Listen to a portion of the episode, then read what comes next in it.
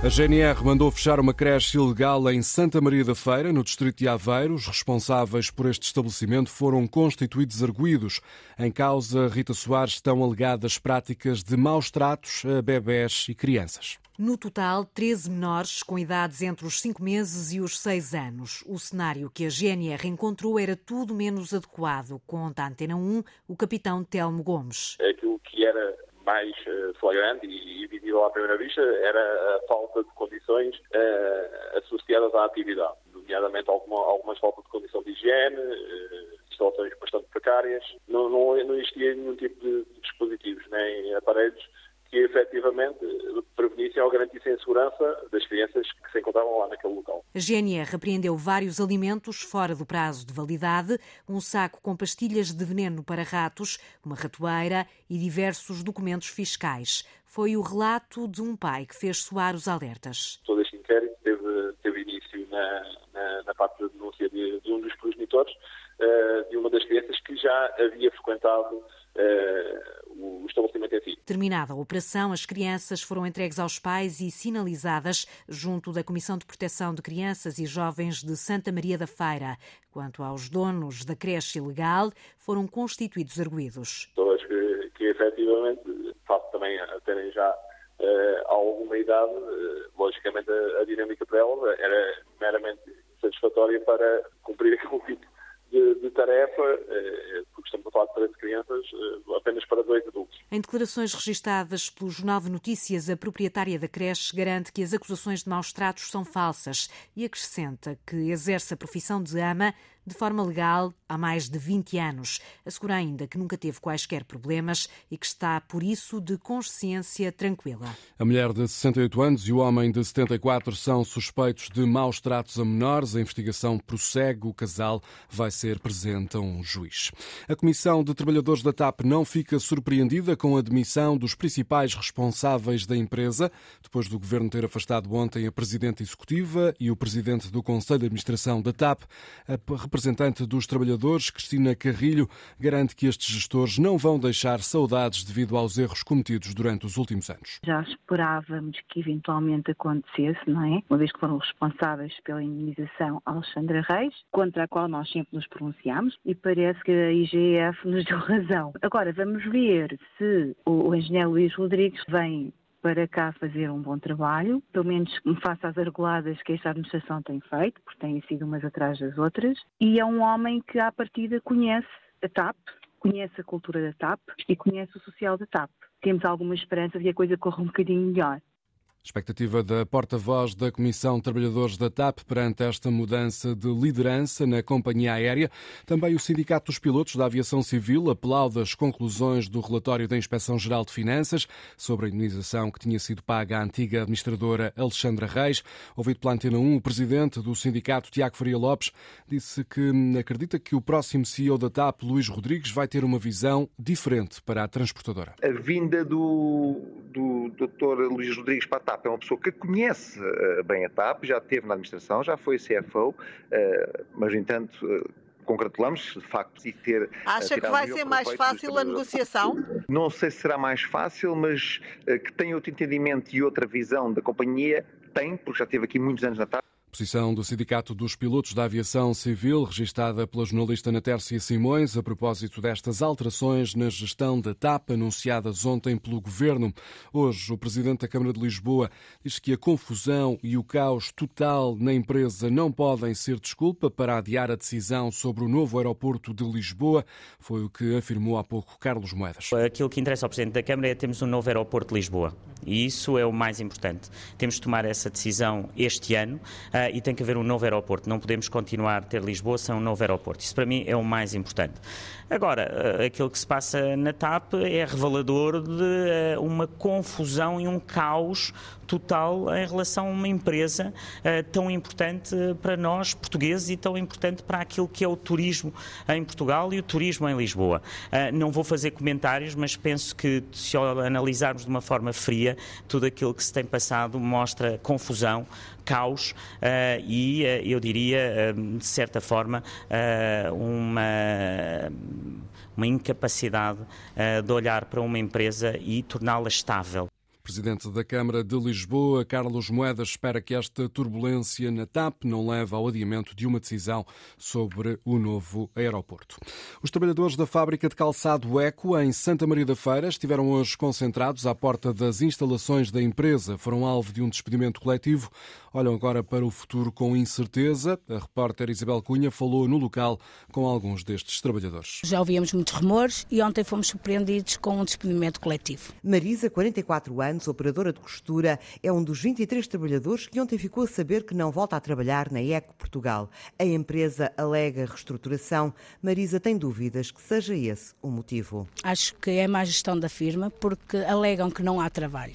E nós temos muito trabalho que eles estão a dar nas unidades fora daqui. Dizem que não, mas eh, a gente vê que o trabalho que há eles mandam para fora. Para a Ásia, desconfiam os trabalhadores. Marisa não faz ideia de quanto é que vai receber de subsídio de desemprego. Em casa, certo, certo, agora é só o salário do marido, que trabalha numa fábrica de cortiça. Com o filho de 5 anos e o custo de vida a aumentar, tem poucas razões para sorrir. O meu sentimento é tristeza, porque vamos ter que apertar ainda mais o cinto. Se a gente já estava a apertar, agora é que vamos apertar mesmo, porque para nós a gente resolve com qualquer coisa, para as, para as, crianças não. Este despedimento coletivo na fábrica de calçado Eco atingiu sobretudo mulheres. Susana, 52 anos, está naturalmente preocupada. Tenho uma filha na faculdade, o que, o que é bastante dispendioso. Felizmente o meu marido está a trabalhar, e para já aquilo que o seu marido ganha e aquilo que irá receber subsídio de desemprego é suficiente para manter a filha na faculdade? Está no Porto, mas está numa privada, o que, como, como compreende, é, é são 500 na... euros entre transportes e faculdade, são 500 euros eh, mensais. Mesmo assim, Susana olha para o lado e vê colegas em piores lençóis. Apanhou pessoas que são solteiras, eh, mães solteiras, pessoas que, que, têm, que são divorciadas que têm filhos a cargo. Tenho colegas minhas que vão passar bastantes dificuldades. Dezenas de trabalhadores despedidos nesta fábrica de calçado em Santa Maria da Feira. A antiga Ministra da Saúde, Ana Jorge, defende a reorganização das urgências pediátricas na Grande Lisboa para melhorar a resposta aos utentes, no dia em que a direção executiva do SNS se reúne com os 12 hospitais da região que vão sofrer alterações no serviço de urgência devido à falta de médicos.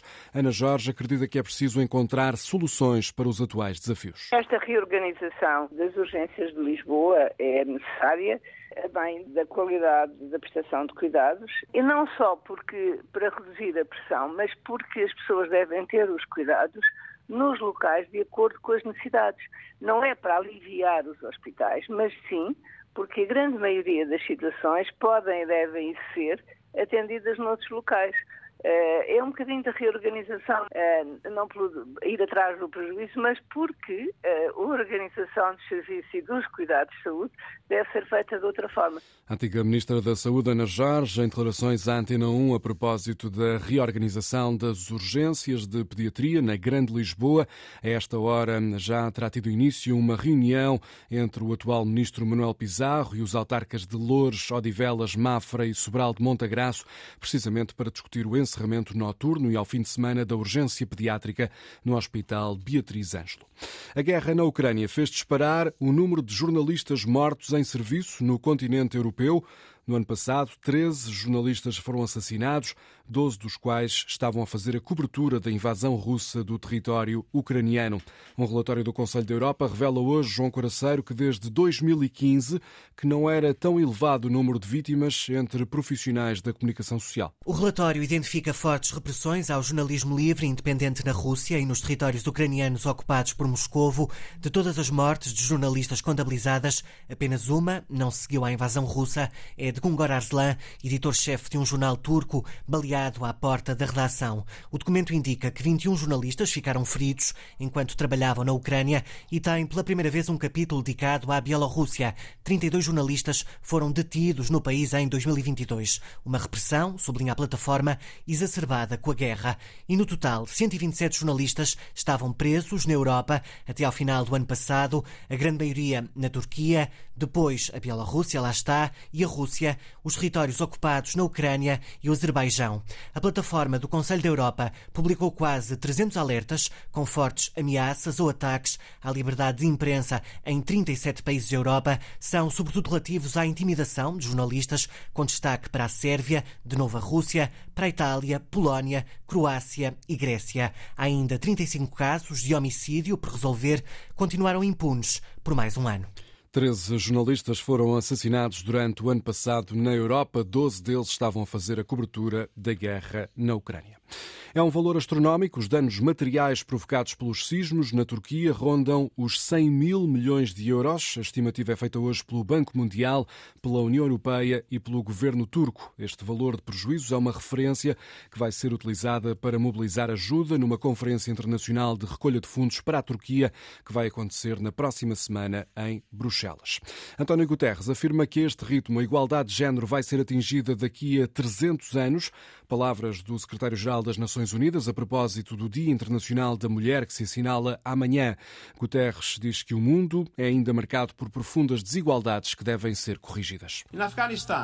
No Afeganistão, mulheres e meninas foram apagadas da vida pública.